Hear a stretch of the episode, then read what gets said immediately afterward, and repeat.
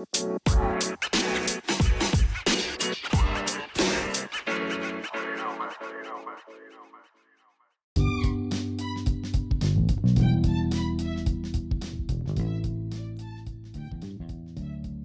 ¿qué tal? Muy buenos días, ¿cómo están? Este, bueno, pues hoy les venimos presentando un nuevo podcast y nuestro, nuestro tema del día de hoy es de los totonacas y lo voy a presentar con mi compañera Cielo Ponce. Quisiera preguntarte una, una pregunta. Este, ¿Cuál es su ubicación espacial de los totonacas, compañera?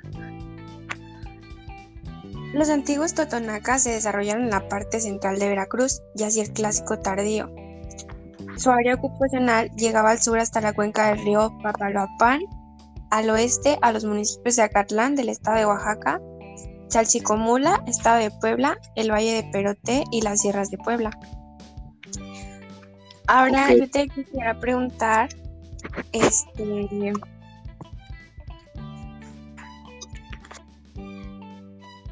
Organización política.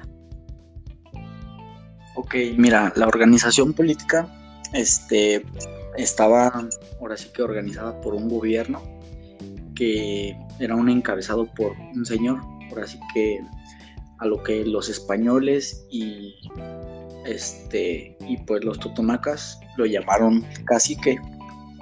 Este, este era un asistido por un consejo de por un consejo formado por unos ancianos. Este, pues ahora sí que estaba, ahora sí que organizado y formado por los españoles y por un consejo de ancianos. ¿Vale? Mira, ahora yo te voy a decir, este, la, la organización social, fíjate, la organización social estaba formada por dos grupos, este, que diferencian nobles que se encargan a lo mejor de controlar, este, y algunos controlan el gobierno, la economía y la religión, este, además de practicar, este, creo que la, deformación y, pues ahora sí que multiusos de dentaria, ¿vale?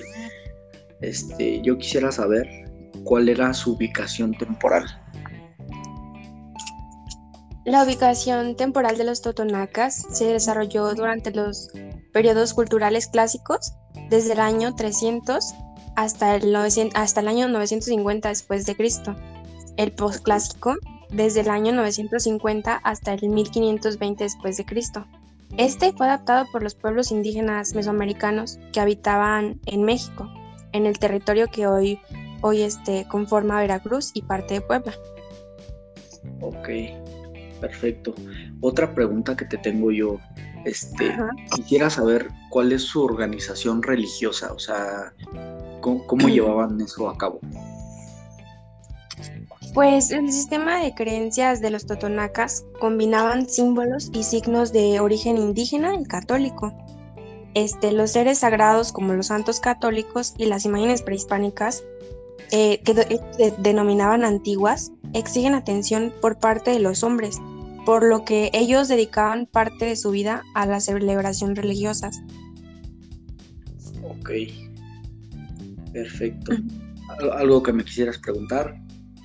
Este,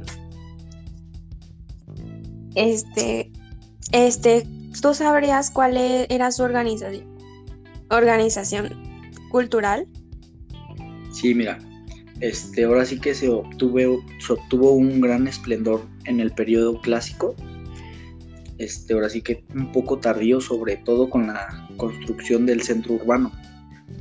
En, el Tajín, más adelante las ciudades totonacas, ahora sí que fueron cayendo bajo el dominio de los aztecas. Entonces, hasta la llegada de los españoles en el siglo XVI. ¿Ok? Este, ¿Cuál era su organización económica para finalizar? Pues la base de la economía totonaca este, prácticamente fue la agricultura, el comercio y el trueque de productos y servicios de los pueblos que vivían a su alrededor.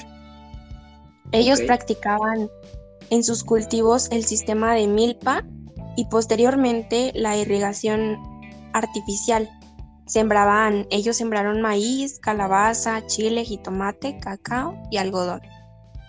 Ok.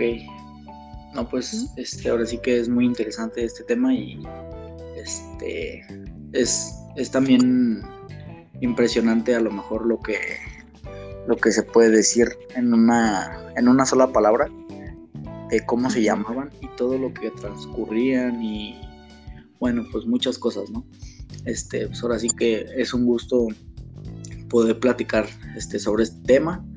Este no sé qué tal te pareció interesante.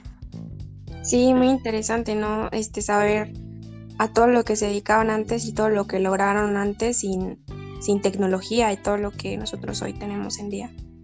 Sí, claro, exactamente. Estoy, estoy de acuerdo con lo que dices y pues ahora sí que damos por terminada esta, este podcast y pues ahora sí que agradecerte y, gracias por, por el tiempo y, por las palabras, ¿no? Muchas gracias y este ahora sí que algo que quieras agregar. Este, no, pues yo creo que nada más, que, que sí era muy interesante el tema y que pues muchas gracias por escuchar. Ok, perfecto. Pues muchas gracias amigo. Y este, ahora sí que damos por concluida. ¿Vale? Gracias. Bye.